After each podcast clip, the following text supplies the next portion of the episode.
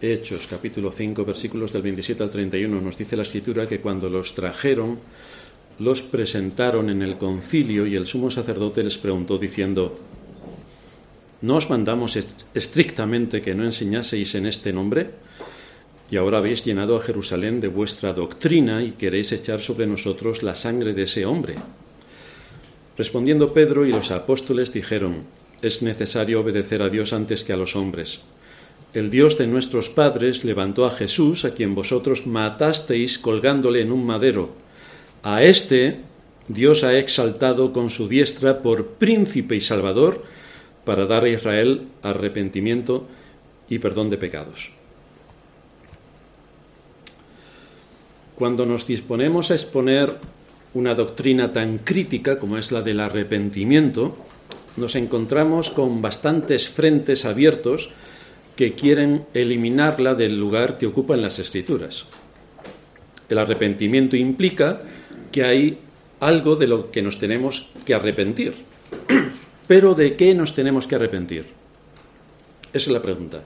¿De qué nos tenemos que arrepentir? La respuesta debería ser de haber violado la ley de Dios. Esto debería ser lo lógico. Pero el problema empieza en sus orígenes porque el cristiano en general no conoce la ley de Dios. Sabe que los diez mandamientos están en las escrituras. Le entran bastante duda, le entran bastantes dudas sobre en dónde se encuentra. Para que no lo sepa, está en Éxodo 20. Y luego ya culminamos con el hecho de que recítame los diez mandamientos. Y como ya hemos dicho en muchas ocasiones, el evangélico dice, el primero, amarás a Dios sobre todas las cosas. Con lo cual ya tenemos la absoluta seguridad de que no tienen ni la más remota idea de lo que enseñan los mandamientos. Porque así no empiezan los mandamientos. Ese no es el primero de los mandamientos. Es el resumen de la primera tabla de la ley, pero no es el primer mandamiento. Así que de qué nos tenemos que arrepentir si no conocemos la ley. Porque aquí entra en juego entonces la cultura, que es la que tiene poder sobre la conciencia y que dictamina lo que está bien y lo que está mal en cada época. Somos más reos de la cultura que de la escritura. Cuando la cultura dice que algo está mal, pues se asume dentro de la iglesia que vaya influencia que tenemos como iglesia que todo está mal. Pero cuando la cultura le da la vuelta, resulta que en la iglesia también se le da la vuelta. Así que qué verdad es esa que defendemos, que depende de la época en la que nos ha tocado vivir, es verdad o es mentira. También ejerce un gran poder nuestro interés o conveniencia, donde la ley de Dios se queda en una posición marginal porque se justifica el hecho de que en mi caso no se aplica. Vaya. Así que nos encontramos maquillando, justificando o excusando lo que hacemos, ya sea en cuanto a doctrina, para hacer otra cosa distinta a lo que enseña la Escritura, porque vivimos en el siglo XXI, claro, o creer lo increíble, porque realmente se cree lo increíble, o en la práctica hacer todo lo contrario a lo que enseña la escritura. Y cuando eso ocurre es que evidentemente vamos por un camino equivocado. Ahí tenemos a multitudes de evangélicos con unas ideas realmente psicodélicas sobre el fin del mundo y con su interpretación de Apocalipsis propia de Hollywood, que además, que además fue ideada por un católico para atacar a los reformados.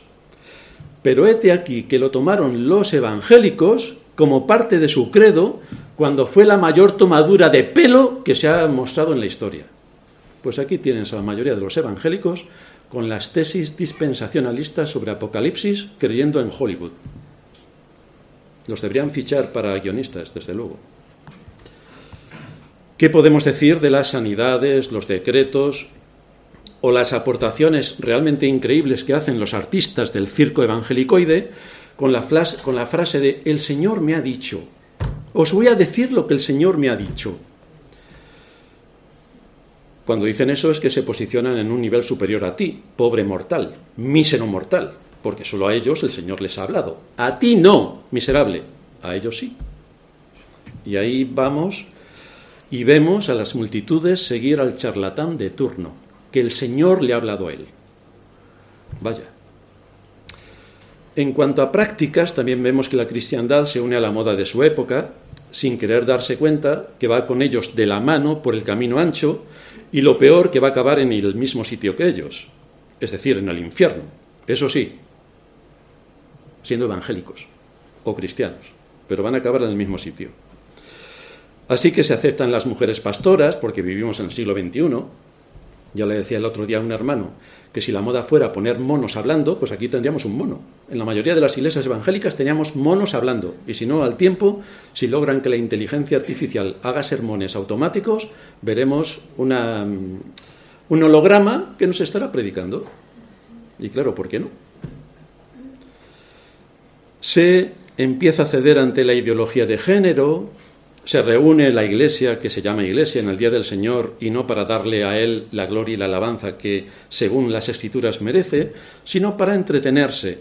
Y, por supuesto, se citan cuatro versículos aleatoriamente que encajen bien con no sé qué, que el que predica se sabe de memoria, y aquí se arregla absolutamente todo. Poco importa a ese creyente que está escuchando, tan creyente, si lo que Dios dice en su palabra es lo que se está predicando o se cree el cuento que le predican, porque exactamente le da igual, porque como todo está en un holgorio superlativo, se une al holgorio y aquí no hay proceso de pensamiento lógico ni crítico.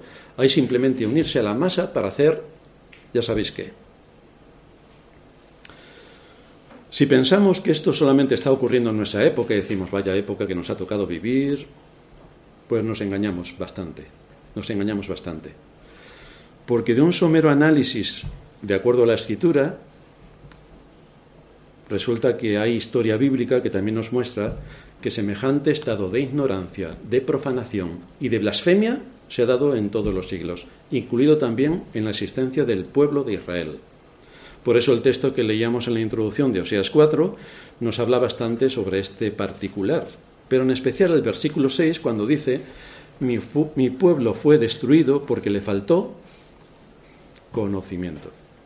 Y en la mayoría de la cristiandad de hoy ¿Qué es lo que se imparte? ¿Conocimiento o autoestima? ¿O teatro? ¿O circo? ¿O música? ¿O qué es lo que se imparte? No sé si nuestros hermanos cirujanos cuando van a la universidad y a la facultad o los años que han estado pasando ahí de duro estudio, estaba alguien con la guitarrita cantando las mañanitas del rey David. Y no sé si luego con eso podrían operar, no sé, no sé. Yo desde luego no me iría a operar con alguien así. Pero en las iglesias sí funciona. En las iglesias sí funciona. Así que ya sabéis el fin de todos aquellos que creen tales cosas. Este es el lamentable escenario donde vive la cristiandad y que pretende ignorarlo todo por todos los medios porque el buenismo se ha impuesto y la ignorancia reina. Pues aquí estamos. Este es nuestro entorno, que también ocurre a nivel político y social, es decir, la ignorancia es superlativa y nos creemos todos los cuentos que nos cuentan cuando todo es mentira. Estas razones nos llevan a seguir profundizando en esta doctrina que estamos eh, iniciando sobre el arrepentimiento. Para tener el conocimiento adecuado que nos permita entender qué es lo que Dios ha dejado para nosotros por escrito en su palabra, tenemos que profundizar y predicar acerca de las doctrinas, y en la que estamos ahora es la doctrina del arrepentimiento, para que no seamos ignorantes, sino entendidos en cuál sea la buena voluntad de Dios, agradable y perfecta, Así que tenemos que profundizar en las doctrinas, profundizar. Esta doctrina fue oscurecida durante siglos hasta la Reforma, hasta la Reforma. Y en nuestros días el diablo trabaja con bastante astucia y artimaña y con asechanzas para esconder esta doctrina de la Iglesia tan importante y privarnos de nuestros privilegios. ¿Y cómo lo está logrando? Pues aislando la fe del arrepentimiento, como decíamos la semana pasada presentando solo la fe y escondiendo el arrepentimiento. La evidencia de que esto es así es que en la evangelización que podemos escuchar en todos los canales que hay, y si habéis estado en iglesias evangelicoides, sabéis que es así como se evangeliza, se sustituye el arrepentimiento por una decisión del hombre. Esto, aquí está Cristo Salvador. O mejor, Dios tiene un plan maravilloso para tu vida cinco cosas que debes saber. Y ya eres salvo. ¿Y el arrepentimiento dónde está? O sea que Dios tiene un plan maravilloso para tu vida. Hay cinco cosas que debes saber y ya eres salvo. De manera que cuando se le predica el Evangelio a los impíos no se les dice nada del arrepentimiento, sino que se le afirma a los que se les evangeliza, entre comillas, que Dios le está prácticamente suplicando que les salve. Dios es tan bueno que ha dado a su Hijo por todo el mundo, este es el mensaje del cuento, ha dado a su Hijo para que tú, a ver si te entran las ganas, te apetece, ves que ha hecho algo interesante por ti, a ver si te decides para entregarte a Cristo, porque Dios tiene un plan maravilloso para tu vida. Claro, la otra persona puede decir, pues que el plan maravilloso ya lo tengo yo, no me hace falta nadie. Luego veremos más consecuencias de esta frase. Ya eres salvo, pero resulta que se les predica que es salvo sin haberse arrepentido. Este es el matiz es salvo sin haberse arrepentido. El problema es que según la enseñanza de las escrituras, esto es literalmente imposible. Literalmente imposible. Así que hoy vamos a entrar a examinar la naturaleza concreta del arrepentimiento y para empezar vamos a ver la definición que hay sobre el arrepentimiento. En el Catecismo Menor, la versión bautista, tenemos una definición que incluye los elementos más esenciales que nos van a ayudar a entender lo que es. Y ahí se nos dice en, eh, en nuestro catecismo, el arrepentimiento para vida es una gracia salvadora por la cual el pecador, lleno de verdadero sentido de su pecado y agarrándose a la misericordia de Dios en Cristo, hace que con pena y odio por su pecado se vuelva de éste a Dios, con pleno propósito y esfuerzo, a una nueva obediencia. Esto es lo que implica el arrepentimiento. ¿Por qué una persona se arrepiente? ¿De quién es el mérito de que una persona se arrepienta? Pues la, la, respuesta que dan las escrituras es que proviene de la gracia de Dios. Proviene de la gracia de Dios. Cuando una persona camina en dirección contraria a sus pecados para dirigirse a Dios, cuando llega a abandonar y a odiar sus pecados para someterse en obediencia a Dios, esto no es por su decisión personal, sino por la obra de gracia de Dios operada según la voluntad de Dios para llamar a aquella persona a la salvación y dándole no solamente el don de la fe, sino el del arrepentimiento que van de la mano, van unidos. Esta disposición no honra, eh, esta disposición no brota, por tanto, de la voluntad del hombre. O, como vamos a ir en contra del libre albedrío, si hoy todo el mundo cree en el libre albedrío. Claro, si todo el mundo cree en el libre albedrío, incluso los impíos deberíamos tener algunas dudas sobre un tema que tiene que ver con algo interior del espíritu del hombre y de la naturaleza del hombre. Esta disposición no brota, repito, de la voluntad del hombre ni de su libre albedrío.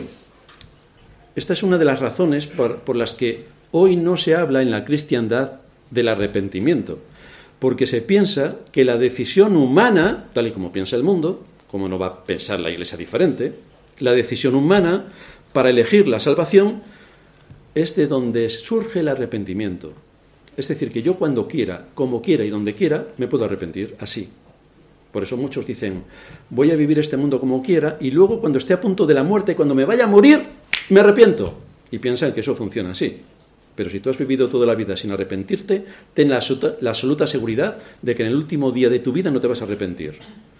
Bueno, pero es que el ladrón en la cruz se arrepintió. Hombre, en fin, sacar ese texto a colación cuando uno está diciendo lo contrario durante toda la vida es realmente ser necio en grado superlativo. Porque el ladrón en la cruz no tuvo otra opción salvo cuando se enfrentó a Cristo allí, que estaba a punto de morir. Pero eso es una excepción. Pero tú no la puedes tomar para ti porque si pasas toda la vida sin arrepentirte, sin arrepentirte morirás. Aparentemente pudiera parecer que el ser humano tiene cierto poder sobre él para decidirse y tomar la determinación de seguir a Cristo. Y que se arrepiente en cuanto Él lo decida. Y esto es lo que se predica en la evangelización de nuestros días.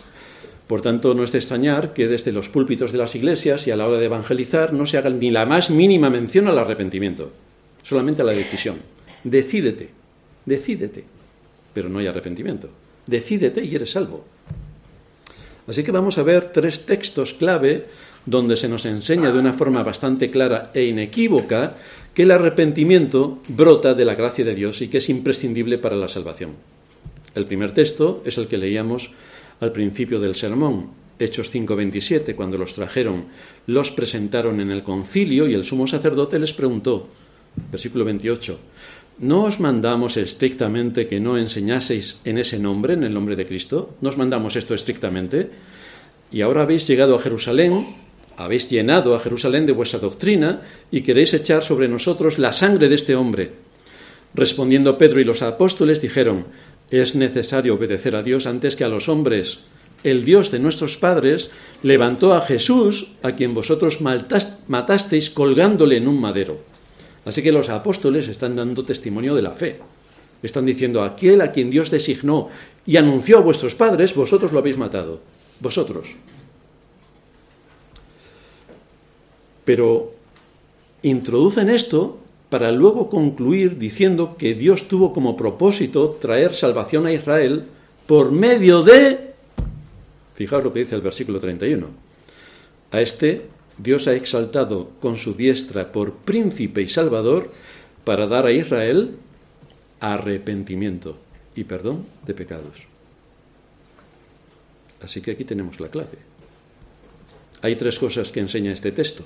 La primera, que Cristo fue exaltado tomando una posición de poder después de ser rechazado por los judíos y llevado a la muerte pero Dios le puso en una posición de autoridad en la que es Él quien concede el don del arrepentimiento. Es Cristo quien lo concede. Es una gracia que brota del sacrificio de Cristo. En segundo lugar, vemos también que el arrepentimiento y el perdón de pecados son inseparables. El perdón de pecados es únicamente para aquellos que se han arrepentido, pero para nadie más. No se puede perdonar pecados si alguien no se arrepiente de sus pecados. Es evidente. Ya sabemos que en la sociedad de nuestros días la gente perdona sin que nadie se arrepienta. Pero esto ni es perdón y si no hay arrepentimiento es bastante incongruente el asunto. De acuerdo a la escritura, sin arrepentimiento no hay perdón. Así que aquellos que cuando hacen algo se justifican, se justifican, se justifican y ponen excusas, maquillan todo su pecado y parece como que no ha pasado nada, que sepan que sin arrepentimiento delante de Dios no hay perdón. No hay perdón. En tercer lugar, el perdón y el arrepentimiento son imposibles aparte de la obra de Cristo. Nuestro Señor tenía que morir para proveernos la base para el perdón. Sin su muerte, la satisfacción por los pecados no se podría haber llevado a cabo. De ahí la naturaleza y el alcance del sacrificio de Cristo. De manera ya sabéis también lo que dice la Escritura, sin derramamiento de sangre no hay perdón de pecados. Eso implica la muerte de Cristo para el perdón. Y eso implica también que el de arrepentimiento. De manera que para ser rescatado de la muerte eterna, cualquier hombre necesita un Salvador que pague la deuda que él tiene contraída con la ley, para que de acuerdo al poder divino de aquel que viene a salvar, pueda darle arrepentimiento, le dé arrepentimiento. Pero el arrepentimiento, al igual que la fe, es un don exclusivo de Dios. Exclusivo. No es del hombre, para que no se gloríe y lo ponga como aportación suya, sino que es un don de Dios y únicamente de Dios. Ya sabéis que por naturaleza el hombre quiere el perdón de pecados, claro, a quien no quiere que le perdonen. Si ha hecho algo malo, claro. El problema es, ¿qué hemos hecho malo? Cuando empiezan las justificaciones, desde luego mal camino. Seguro que hay algo que hemos hecho malo, pero si empezamos a justificar, vamos por el camino errado. Y este errado es con H. Es con H. Ya sé que sin H es errado de error, pero digo lo de H no sea que luego hagan un corte por lo de la erradura. El hombre quiere tener el perdón sin arrepentimiento y por eso quiere mantener su camino, su vida, su rebelión, su orgullo, pero a la vez quiere ser perdonado porque no quiere sufrir las consecuencias de su extravío y le pide a Dios que le perdone, pero sin pasar por el arrepentimiento. ¿Qué es lo que hacen los niños cuando hay alguna trastada que han hecho? Pepito, que tienes que pedir perdón. Y el niño dice, perdón, ¡pion! y se ha ido. ¿Ya está? Es lo que había que decir, ¿no? Perdón. Pues es lo que ha dicho. Y así hay muchos cristianos también, que piensan que con decir perdón ya está todo arreglado. El asunto es que no hay nada arreglado, con solo decirlo. No hay nada arreglado. Ese tipo de personas creen que Dios le dará el perdón de esta forma, solo por expresarlo. Y entonces dan por sentado que Dios le tiene que perdonar aludiendo a algunos atributos que conocen. Por ejemplo, Dios es amor, así que me perdona todo. Claro, te perdonas si te arrepientes, pero no si no te arrepientes. Te perdonas y te arrepientes. Y eso lleva a unas conclusiones que luego veremos. También piensan que Dios es compasivo y misericordioso. ¿Y cómo no le va a perdonar? Pero claro que te perdona si te arrepientes. El si te arrepientes se les olvida. Solamente piensan que Dios les perdona. Pero la escritura enseña que el perdón nunca llega separado del arrepentimiento. Pero el problema del hombre es que por naturaleza rechaza el arrepentimiento. Y solamente tenéis que veros a vosotros mismos, nosotros nos tenemos que ver delante del espejo cuando hacemos algo que está en contra de la ley de Dios, como lo primero que viene a nuestra mente es la justificación. Y es contra eso con la que tenemos, contra lo que tenemos que batallar, para no justificarnos. Porque aquel que se justifica, ya sabéis cómo sigue la frase. Otra manera en la que el ser humano quiere obtener el perdón es por las obras. Es como vamos a hacer un intercambio comercial. Yo hago buenas obras y tú me das el perdón. Y muchos creen que así funcionan. De hecho, la Iglesia Católica, para ellos las obras es lo más importante. Además, con las buenas obras se ganan el cielo. El asunto es entonces para qué vino Cristo a morir por pecadores. Si tú haces buenas obras y te vas al cielo, ¿para qué vino Cristo? ¿Para qué sufrió? ¿Para qué se expuso a la muerte? ¿Para qué fue clavado en la cruz? ¿Para quién derramó su sangre? Pero hay muchos evangélicos que también se creen esto, que pueden comerciar con Dios diciendo hago buenas obras, le doy unos centimillos que me sobran al pobre de la esquina, o en la ofrenda, fijaos, voy a echar 37 céntimos, y ya con eso el Señor tendrá misericordia de mí y sabe que estoy haciendo una gran aportación. Claro, un café te vale dos euros y te lo tomas, pero en la iglesia 0,37 céntimos es lo que debes echar. Pues muy bien. Sigue así comerciando y verás tú a dónde vas. Así que encontramos a muchos que tratan de esquivar el arrepentimiento, apelando a las buenas obras, aunque evidentemente se tienen que hacer buenas obras, pero estas son fruto del arrepentimiento. No es para ganarse el perdón de Dios, sino como fruto de que Dios nos ha perdonado. Por eso el hombre tiene que llegar a una situación donde debe ser consciente de que es absolutamente culpable delante de la ley y que por tanto es merecedor del castigo eterno. Y sólo entonces podrá entender que si obtiene el perdón es en base a lo que ha hecho Cristo. Este es el camino. Por eso lo primero que tenemos que decirle a los hombres cuando evangelizamos es que están completamente perdidos y son dignos merecedores de la condenación eterna. Y por eso hay que presentarles la ley. Porque si tú le dices a un hombre, Dios tiene un plan maravilloso para ti. Pues muy bien, es lo mejor que puedo hacer, claro. Siendo yo como soy, es normal que Dios tenga un plan maravilloso para mí y me quiera mucho. Entonces, ¿de qué se va a arrepentir este hombre? Pero si tú le dices que está condenado a muerte y le empiezas a explicar cómo está atentando contra todos y cada uno de los mandamientos de la ley de Dios y tiene la pena de muerte sobre sí, lo mismo cambia de idea y empieza a pensar otras cosas. Así que, por favor, queridos hermanos, muchos de los que estáis, que venís de iglesias trogloditas, debéis tener en cuenta a la hora de evangelizar cómo se evangeliza y cómo se presenta el Evangelio. Porque Dios no tiene un plan maravilloso para ti. La Escritura dice que Dios está airado con el impío todos los días. Así que no tiene ningún plan maravilloso para ti. Hay que presentarles el Evangelio tal y como el Evangelio se presenta, mostrando la ley de Dios y la culpabilidad del hombre. Y cuando uno llega a un estado tal que se siente culpable y merecedor de la condenación eterna, entonces le presentamos la misericordia de Dios en Cristo. Porque si no, no se va a arrepentir. No se va a arrepentir. Este es el caso del joven rico que encontramos en Lucas 18. Lucas 18, 20. Los mandamientos sabes. Maestro bueno, ¿qué haré para entrar en el reino de los cielos? Si hago todo ya, hago todo. Los mandamientos sabes, no adulterarás, no matarás, no hurtarás, no dirás falso testimonio, honra a tu padre y a tu madre. Y él le dijo, todo esto lo he guardado desde mi juventud. Dios tiene un plan maravilloso para ti. Yo ya tengo todo, todo hecho. Jesús oyendo esto le dijo, aún te falta una cosa. Si estás todo en orden, vende todo lo que tienes y dalo a los pobres, y tendrás tesoro en el cielo, y ven y sígueme. Entonces él oyendo esto, se puso muy triste porque era muy rico. Vaya, el Señor fue directamente a darle donde realmente tenía el problema. No es posible para el hombre salvarse, porque el hombre quiere arrepentirse a su manera, como este joven rico. Yo cumplo todos los mandamientos. No tengo de qué arrepentirme. Todo lo hago estrictamente. Pero cuando se abren las escrituras, entonces vemos que a lo mejor lo que nosotros creemos que estamos haciendo bien no lo estamos haciendo tan bien y que hay algún área que está fuera de su sitio y que eso nos lleva a la condenación. Es por esta razón que es imposible para el hombre arrepentirse si Dios no le da este don. Y por eso tenemos que evangelizar. Nosotros no sabemos a quién es salva Dios, pero sí sabemos que debemos de evangelizar. Tiene que haber una actividad poderosa del Espíritu Santo en el hombre que lo disponga para que pida perdón a Dios en la única manera que Dios da el perdón, que es a través de Cristo, y arrepintiéndose. Y esto es lo que dice nuestro texto, que Cristo, por su muerte, provee la base del perdón, pero ahora por su vida imparte la gracia salvadora que nos lleva al arrepentimiento, según nos enseñan las Escrituras. Un segundo texto que nos habla también de este asunto.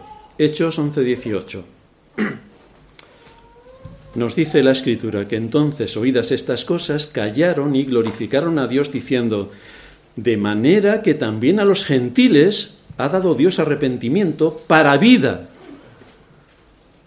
Aquí tenemos el informe que Pedro está dando a la iglesia de Jerusalén respecto a lo que había pasado en casa de Cornelio, un gentil, cuando se predicó el Evangelio. Y encontramos tres aspectos que también destacan aquí. El primero, que la vida viene por el arrepentimiento. La vida que perdió Adán y Eva cuando pecaron es la vida eterna que consiste en conocer al Padre y al Hijo. Y esta vida es impartida por el sacrificio de Cristo. Quien tiene al Hijo tiene la vida, dice la Escritura. En segundo lugar, que es Dios quien tiene estas cosas, tiene este poder y tiene esta gracia para dársela y otorgársela en el contexto de la predicación del Evangelio, dando la fe y el arrepentimiento al hombre. Él provee vida en el Hijo. Por eso el Señor dice, yo soy la resurrección y la vida. El primer Adán la perdió por su desobediencia. El segundo Adán, que es Cristo, la ganó por su obediencia. Y fue resucitado para imputar su justicia y dar a su pueblo arrepentimiento y perdón de pecados. Arrepentimiento y perdón, que es la consecuencia del arrepentimiento. Y en tercer lugar, para tener y recibir esta vida de Cristo, es preciso que Dios haga, algo previamente para que el hombre tenga una disposición correcta para recibir la vida. Esta es la conclusión a la que llegaron estos apóstoles y la iglesia al oír lo que había pasado en casa de Cornelio. Hechos 10:45. Y los fieles de la circuncisión que habían venido con Pedro se quedaron atónitos de que también sobre los gentiles se derramase el don del Espíritu Santo. O sea que fue una obra del Espíritu Santo directa y personal sobre aquellos a quienes Dios Padre entregó a Cristo que los llamó a la salvación. Ellos no se llamaron a sí mismos. Dios los llamó y el Espíritu Santo hizo su obra. Debemos ver también lo que dice y lo que significa todo esto que está exponiendo aquí la escritura porque los detalles son importantes. La iglesia en ese tiempo sabía que era Dios quien daba el arrepentimiento y que se lo dio a los gentiles. Los gentiles estaban excluidos de los pactos y de las promesas. Y resulta que cuando muere Cristo y se evangeliza, se empieza a predicar el Evangelio a toda criatura, los gentiles también son receptores de la gracia de Dios. Esto es lo sorprendente. Y resulta que fue Dios quien les concedió a los gentiles lo que hasta ese tiempo había sido solo para el pueblo de Israel. No para todos, porque la mayoría se perdió. Pero sí era en el contexto de Israel, a quien Dios dio la fe y el arrepentimiento. Y resulta que después esto se abre a todas las naciones y entre los gentiles Dios también lleva a cabo esta increíble obra. Solo Dios podría obrar este milagro y así ocurrió. Dios les dio a los gentiles el arrepentimiento la disposición del corazón correcta para recibir la vida. Esto no quiere decir que les dio la oportunidad, como predica hoy la Iglesia Evangelicoide. Cristo y los católicos y los ortodoxos. Cristo murió por todo el mundo y luego cada uno a ver si le apetece. No, no, no, no. No es esto lo que enseña la Escritura. Cristo no nos dio la posibilidad. Cristo nos salvó. No dejó en nuestras manos si eso era posible o imposible. Realmente era imposible para nosotros. Es que Cristo nos salvó. No nos dio la posibilidad, sino la certeza. ¿Y esto por qué fue así? Porque la base de la fe y del arrepentimiento es la gracia de Dios. Es la misma. Es la gracia de Dios. Es Él quien otorga la fe y el arrepentimiento en el corazón de los hombres en base a su obra perfecta, la obra perfecta de Cristo. En tercer lugar, vámonos a 2 de Timoteo, capítulo 2, versículos 24 al 26. Y dice allí una frase favorita por muchos en las iglesias. Porque el siervo del Señor no debe ser contencioso, sino amable para con todos, apto para enseñar, sufrido. Muchos interpretan que con esto el pastor debe ser vejado, humillado, escupido, pataleado, abofeteado, y entonces el pastor no dice nada. Pues no creo que se refiera a esto, sino que está hablando en el contexto de la enseñanza. Que con mansedumbre corrijan a los que se oponen, por si quizá Dios les conceda, atención, por si quizá Dios les conceda que se arrepientan para conocer la verdad y escapen del lazo del diablo en que están cautivos a voluntad de él, del diablo. Están cautivos a voluntad del diablo.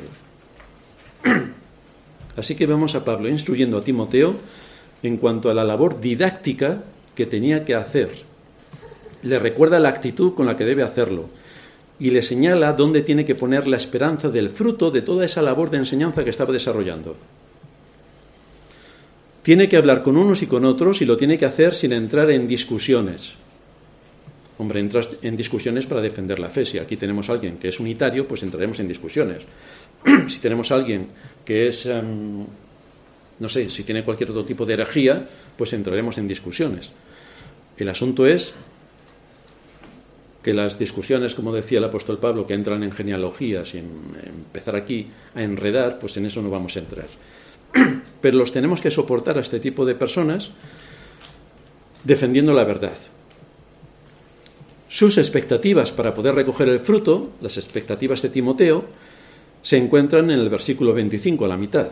Por si quizá Dios les conceda que se arrepientan para conocer la verdad y escapen del lazo del diablo. ¿Cuándo puede alguien escapar del lazo del diablo? ¿Cuándo puede? ¿Alguien se puede escapar del lazo del diablo por sí mismo? ¿O es que el diablo está... ¿O es que el diablo está atado, como dicen los milenialistas, con unas cadenas extraordinarias que no se pueden ni mover. Y entonces, em, mientras que esté atado, todo el mundo se puede mover menos el diablo. ¿Qué es lo que está ocurriendo aquí? ¿Cuándo puede alguien escapar del lazo del diablo? Pues puede escapar cuando conoce la verdad. Cuando conoce la verdad que le ha sido revelada por el Espíritu Santo. Entonces, entonces. Solo se conoce la verdad por la predicación sana del Evangelio. Este es el medio que Dios usa para traer la fe y el arrepentimiento a la conciencia, no hay otro. Es lo que utiliza el Espíritu Santo para aplicar la palabra de Dios al corazón. Por eso se le dice a Timoteo que sea paciente y perseverante en la enseñanza, que siga exponiéndola con mansedumbre y con constancia, por si quizá, y aquí sí hay un adverbio, por si quizá Dios les concede a estas personas arrepentimiento, por si quizá. Así que cuando estamos hablando y compartiendo el Evangelio, no podemos poner nuestra esperanza en las personas. No. Es que esta persona tiene un corazón muy duro. Da igual, si el corazón duro también lo teníamos nosotros, o éramos diferentes. Es que esta persona tiene animadversión hacia el Evangelio. Da igual. ¿Hay alguien que tuviera más animadversión que el apóstol Pablo cuando no era apóstol ni era Pablo, sino Saulo? ¿Alguien tenía más animadversión hacia el Evangelio? ¿Alguien perseguía con más rudeza y con más saña el nombre de Cristo y a los cristianos? ¿Y qué pasó con Pablo? Pues que el Señor le llamó. Así que cuando predicamos el Evangelio no debemos esperar o creernos, esta persona tiene un corazón muy duro, así que no le voy a hablar más. Otra cosa es que, no quiera que le hablemos mal, entonces, más, entonces no vamos a echarle perlas a los cerdos. Ahí también tenemos que tener discernimiento en cuanto hablar y en cuanto callar. Pero en general la gente no quiere escuchar a Dios. ¿Cómo van a querer escuchar a Dios si están muertos en sus delitos y pecados? Y no quieren nada de Dios y además odian a Dios. Así que no se trata de confiar en los hombres, sino confiar en Dios, que es el que salva. Es decir, cuando evangelicemos, tenemos que orar para que el Señor bendiga todo lo que se ha hecho en la evangelización. Cuando predicamos, como hoy hacemos aquí en la iglesia, tenemos que orar para que el Señor bendiga su palabra y que la aplique a los corazones y que nos ayude a formar nuestra conciencia y nuestras convicciones con argumentos que son los que se exponen desde el púlpito. En todo caso, la esperanza para que un hombre conozca la verdad no debe estar puesta en la voluntad del hombre, sino en la gracia de Dios. Yo creo que ya he recordado, he comentado alguna vez, una persona que en mi iglesia natal, ya hace 80 años, cuando las calles estaban empedradas, tomó una piedra para entrar a una iglesia evangélica, de las evangélicas de verdad que había en aquellos tiempos, y lanzarle la piedra al predicador, porque eso también se hacía en aquellos tiempos. Así que entró con la piedra en su bolsillo para que en un momento, cuando este hombre estaba predicando, pues tirarle la piedra. Pasaron tres años y el que estaba predicando era el que llevaba la piedra en el bolsillo. Así que esto es lo que hace la gracia de Dios, que por mucha animadversión que haya en una persona para ir en contra de Dios, si Dios lo llama, no tiene nada que hacer, porque evidentemente la salvación es de Jehová. Y esto se evidencia todos los días que el Señor llama a alguien a la salvación. El arrepentimiento, por tanto, lo otorga Dios, de la misma manera que otorga el don de la fe. Dios es quien salva a los pecadores. No son los pecadores los, que se salvan porque ellos quieren. No, es Dios quien salva. Dios no les da solamente la posibilidad de que se arrepientan, porque eso significaría que les da la oportunidad para que el hombre tome su decisión. Pero esto no es lo que enseña la Escritura. La Escritura enseña que es Dios quien da la fe y el arrepentimiento. Pero es asombroso ver cómo se ha eliminado esta importante doctrina en la predicación y cómo desde los púlpitos se apela al libre albedrío. Porque se piensa que la salvación y el conocimiento de la verdad descansa sobre la voluntad del hombre, cuando es una falsedad rotunda. Pablo le dijo a Timoteo que se diera cuenta de que el hombre, todo el hombre, con todas sus facultades y por su naturaleza, es cautivo del diablo es cautivo del diablo, no puede hacer otra cosa, porque es un cautivo y además le gusta. Es un cautivo. Nunca podrá escaparse de ahí. Por eso le exhorta a Timoteo a que haga su trabajo y que confíe en Dios, que es quien salva. Pero tiene que hacer su trabajo con rigor y orar para que el Señor bendiga ese trabajo y utilice esa palabra predicada para llamar a los pecadores a la salvación. De manera que al presentar el Evangelio, con todas las partes que lo componen, tenemos que poner nuestra confianza únicamente en Dios, únicamente en Dios. Es una obra de Dios, no depende de lo buen evangelista que seas, no depende de eso. No depende de lo buen predicador que seas, no depende de eso.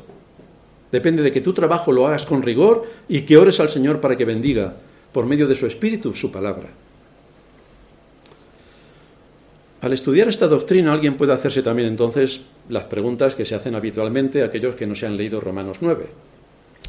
¿No incita esta presentación del Evangelio a que la gente que lo oye se excuse? Porque si el Señor no me llama, ¿cómo voy a ir yo si el Señor no me llama? Por eso se inventó la palabra paradoja, porque si no, no existiría. La paradoja es que hay dos verdades que parecen contrapuestas entre sí, pero que son dos verdades por sí mismas. La responsabilidad humana es una realidad contundente y la soberanía divina es una realidad contundente. Depende de, dónde vayamos a estudiar el caso. Si lo estudiamos desde la perspectiva divina, tenemos un asunto, y si lo estudiamos desde la responsabilidad humana, tenemos otro asunto. Pero las dos son verdades absolutas. Entonces, ¿no incita esta presentación del Evangelio a que la gente que lo oye se excuse?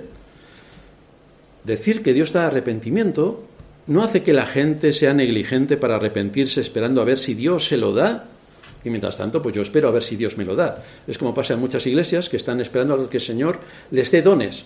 Y entonces se sientan a esperar a ver si llueve de arriba en los dones. Pero no ha llovido todavía ninguno. Como no te pongas a trabajar, no sabes qué dones tienes. ¿Qué haces en tu vida habitual? Pues estudias, aparte del primer, eh, de cuando estamos en el primer ciclo, vas a estudiar aquello que más se adapta a tu forma y estructura mental. Hay gente que se dedica a las letras, otros a las ciencias, otros a la naturaleza. Dependiendo de cuál sea la inclinación donde uno se siente más cómodo, es hacia ese área a donde se inclina para estudiar. Esto todo el mundo lo hace de forma natural. De manera que si alguien actúa en contra de lo que es el sentido común, es decir, si alguien no busca a Dios, pues difícilmente lo va a encontrar. La respuesta que podemos dar a este tipo de planteamientos es que si alguien actúa de esta manera, diciendo que se va a quedar esperando a ver si Dios le da algo, pues entonces lo que está confirmando es que Dios no le ha llamado, porque Dios no llama a los vagos. El mandato para todos los hombres es, como estábamos cantando en el himno, busca a Dios. Entre tanto tengas tiempo, busca a Dios. Ese es el mandato para todos los hombres. Es la responsabilidad del hombre buscar, no esperar, no quedarse sentadito a ver qué ocurre, sino buscar. En ningún lugar de las escrituras se insta al hombre a que se siente a esperar tranquilamente a ver si ocurre algo. Por ejemplo, es Dios quien nos da de comer cada día. ¿Cuántos de vosotros se sientan a la mesa y esperan a ver si cae el filete del cielo? Porque la escritura dice que Dios nos da de comer cada día. Entonces, llevándolo al absurdo de estos que piensan que los dones los tienen que recibir por arte de magia y los que esperan que Dios les llame por arte de magia, estaríamos en la misma situación. O esperáis también que la nómina, sin ir a trabajar, y por supuesto estar dado de alta en la seguridad social y pagar impuestos, las nóminas y los billetes de las nóminas os caigan del cielo. Porque Dios también nos tiene que dar todos los días de comer. O a lo mejor hay que hacer algo. Pues es lo mismo cuando se trata de buscar a Dios. Hay que hacer algo, es que tienes que buscar a Dios, es que hay que buscar a Dios, es que a esto se le debe instar a las personas que nos escuchen, a que busquen a Dios. Porque en los ejemplos de las escrituras nos encontramos una y mil veces a los hombres de Dios llamando a la gente al arrepentimiento. Arrepentíos o pereceréis. En Nínive, Jonás predicando. Arrepentíos a los pueblos gentiles, Pedro, Pablo predicando, arrepentíos o pereceréis. Nosotros, como decía antes, no sabemos a quiénes ha llamado Dios a la salvación, pero sí sabemos que nosotros tenemos un deber, predicar con rigor las escrituras, tanto en el día del Señor, en el contexto en el que estamos y con las redes hasta donde nos lleven y también con los grupos de evangelización que se están formando y que están trabajando en la zona donde está la iglesia. ¿Y a qué conclusión nos lleva esto? Cuando el hombre llega a comprender que el arrepentimiento es vital para la vida y para la salvación y que eso está fuera de él, cuando comprende que no es algo que depende de su voluntad, sino de Dios, entonces las cosas se toman desde otra perspectiva. Por ejemplo, vamos a salir en una barca de remos de ocho plazas a navegar por el Atlántico. Y empezamos ahí a darle a los remos hasta que llega un momento que no vemos la tierra y empieza a desatarse una tempestad. Resulta que uno de los ocho que vamos en la barca lleva un salvavidas, pero no se lo ha dicho a nadie. Y los otros siete no llevan salvavidas y no saben nadar. Y hay una tempestad. Así que aquellos hombres, igual que hicieron los que iban con el Señor en la barca el día de la tempestad, empiezan a gritar despavoridos a ver si alguien los oye y les trae un salvavidas. Pero ¿por qué los siete gritan desaforadamente y el que lleva el salvavidas no dice nada? ¿Por qué los siete gritan? Porque saben que están expuestos a la muerte. Por eso gritan desesperadamente para que alguien los oiga y les salve. Ahora, si tú cuando evangelizas le das el mensaje a un impío de que Dios tiene un plan maravilloso para tu vida, ¿dónde está la urgencia de la salvación? ¿Dónde está la muerte a la vista? ¿Por qué tendría que gritar desaforadamente como este ejemplo de la barca, pidiendo ayuda y auxilio porque van a morir si todo es maravilloso? ¿Os dais cuenta de lo que implica esto para la evangelización? Porque si todo es maravilloso, mi vida ya es maravillosa. No me hace falta que nadie me maraville con su maravilla, porque yo estoy tranquilo. No me hace falta. Rechazo completamente esta maravilla. No me importa en absoluto todo lo que Dios haya hecho. A mí no me hace falta. Dios es maravilloso, tiene un plan maravilloso. Pues yo no lo quiero porque yo soy maravilloso. Ahora, si tú sabes que estás condenado a muerte y te pueden explicar en base a la ley de Dios que tu fin es la condenación eterna y todo lo que esto implica para tu vida, quizá te pongas a gritar desesperadamente como hicieron los de la barca para suplicar el remedio que te hace falta para la salvación. Y entonces sí que podemos hablar del amor de Dios y de la misericordia de Dios. Pero después de que hayas visto o de que hayamos expuesto la condenación eterna que se cierne sobre aquellos que no buscan a Dios, sobre aquellos que se alejan de Dios. Así que no hay un plan maravilloso para tu vida, hay un plan catastrófico para tu vida. Y presentando la ley les tenemos que llevar al arrepentimiento. Y con el arrepentimiento tienen el perdón. No por su decisión, no porque Dios tiene un plan maravilloso. Decídete, me decido y ya soy salvo. No. Es porque estás condenado a muerte y mereces la muerte eterna. Y por lo tanto Dios muestra su misericordia en que a pesar de ser pecadores, Cristo murió por nosotros. Ese es el mensaje. Ese es el mensaje. Por otra parte, debemos quitar de nuestras mentes un mal concepto sobre el arrepentimiento que muchos tienen por haber estado en iglesias un poco raras. Confunden arrepentimiento con reconocimiento. Y esto es letal. Porque hay una diferencia notable y hay unas consecuencias fatales. Uno lleva la vida y el otro lleva la muerte. Por ejemplo, en la historia de Faraón, él reconoció su pecado y dijo delante de Moisés, he pecado en la historia de Saúl, a quien casi toda la cristiandad lo tiene por creyente, y claro, si Saúl es creyente, nosotros todos somos marcianos, en la historia de Saúl, él también reconoció su pecado. Y en la historia de Judas, él también reconoció su pecado. Los tres reconocieron su pecado. No hace falta ser adivino para deducir dónde están hoy. Y es que están en el infierno. Porque el reconocimiento no es arrepentimiento. La gente puede reconocer que ha hecho mal, pero si no se arrepiente, perecerá. No es suficiente con reconocerlo, sino que hay que confesarlo, hay que buscar el perdón delante de Dios y delante de los hombres y hacer frutos que evidencien que ha habido un verdadero arrepentimiento, que implica restituir el agravio. Y el agravio se, eh, restituye cuando se ha hecho delante de otras personas la afrenta. Esto supone que si hemos ofendido a alguien o hemos actuado contra su reputación o le hemos dañado públicamente, allí donde esto ha ocurrido, en ese mismo contexto, tenemos que restituir ese honor que ha quedado mancillado. Esto es restituir el agravio. No es hacer como los niños pequeños. ¡Perdón! Y se van corriendo. No, no, no, no, no. Hay que mostrar los frutos que evidencian el arrepentimiento y hay que restituir el agravio. Así que no estamos hablando de palabras solamente, sino de hechos. Hechos son los que tienen consistencia sobre si ha habido un verdadero arrepentimiento y sobre si ha habido una restitución del agravio. Si esto no va junto, estamos perdidos. El verdadero arrepentimiento es que el hombre se ve delante de Dios como aquel contra quien se ha rebelado y es consciente de que por eso merece la condenación eterna pero ve también la misericordia de Dios que se le da en Cristo para su salvación y para su, y para su perdón. Y esto es y entonces es cuando viene a Cristo.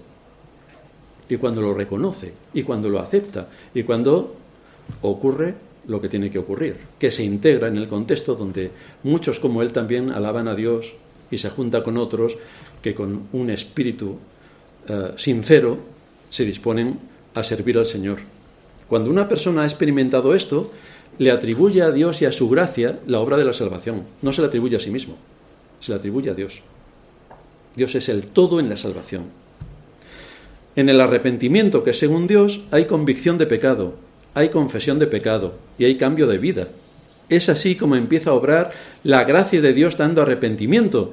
Y es entonces cuando se hace evidente a todos que aquello efectivamente era una obra única de la gracia de Dios. Así funciona el arrepentimiento. Esta es la naturaleza del arrepentimiento. Y esto es lo que se espera de todos aquellos que han conocido la verdad.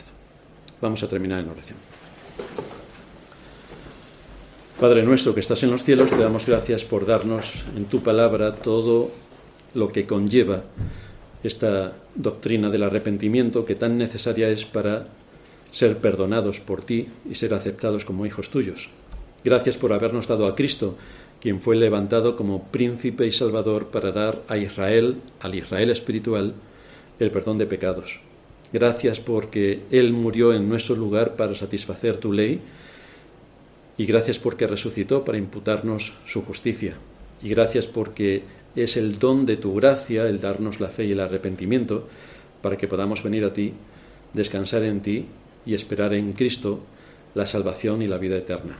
Y gracias por darnos todos los argumentos que necesitamos para confirmar la fe en nuestras conciencias y en nuestros corazones y estar seguros de la obra que tú has hecho en nosotros.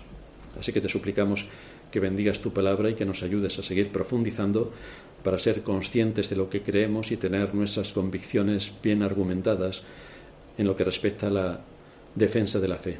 Es en Cristo Jesús nuestro Señor que te lo pedimos. Amén.